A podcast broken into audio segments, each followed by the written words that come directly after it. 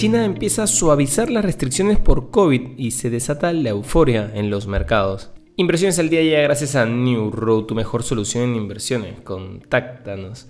Hoy, en el plano local, eh, Perú amplió su serie más pronunciada de endurecimiento de la política monetaria con una nueva alza a su tasa de interés, incluso después de que las perspectivas de inflación comenzaron a mejorar.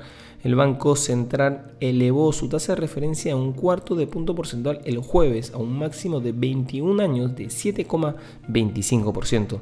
Perú sigue subiendo sus tasas porque aunque la inflación general está cayendo, la inflación subyacente sigue subiendo y porque las autoridades están preocupadas de que las tasas de interés más altas en Estados Unidos impulsen las salidas de capitales, una mayor depreciación de la moneda y aumenten los riesgos para la estabilidad financiera.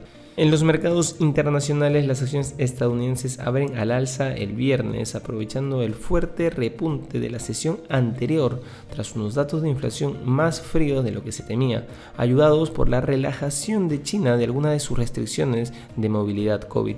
El futuro del Dow Jones sube un 0,4%, el futuro del S&P 500 cotiza un 0,4% al alza y el futuro del Nasdaq sube un 0,6%.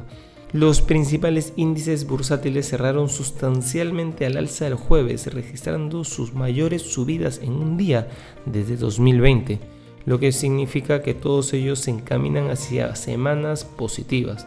El índice Dow Jones Industrial ganó un 3,7%, el índice S&P 500 subió un 5,5% y el índice tecnológico Nasdaq subió un 7,4%. Esto se produjo tras la publicación del informe de precios al consumo en Estados Unidos de octubre, que se situó en su nivel más bajo desde enero, lo que sugiere que la inflación puede haber alcanzado su punto máximo en junio y hace esperar que la Reserva Federal comience pronto a suavizar sus tasas de tipos de interés.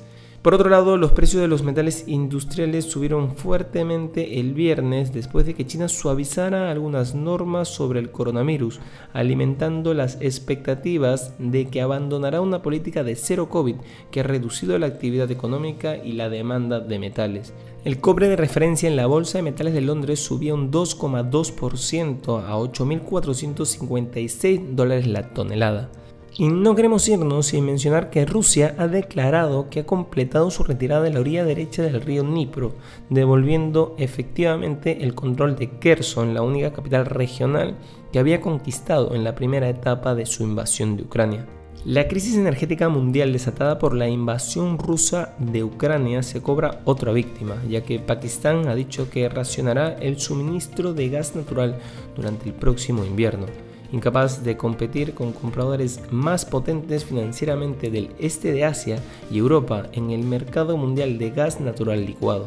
Estas han sido las noticias más importantes de hoy, viernes 11 de noviembre del 2022. Yo soy Eduardo Ballesteros. Que tengas un feliz día.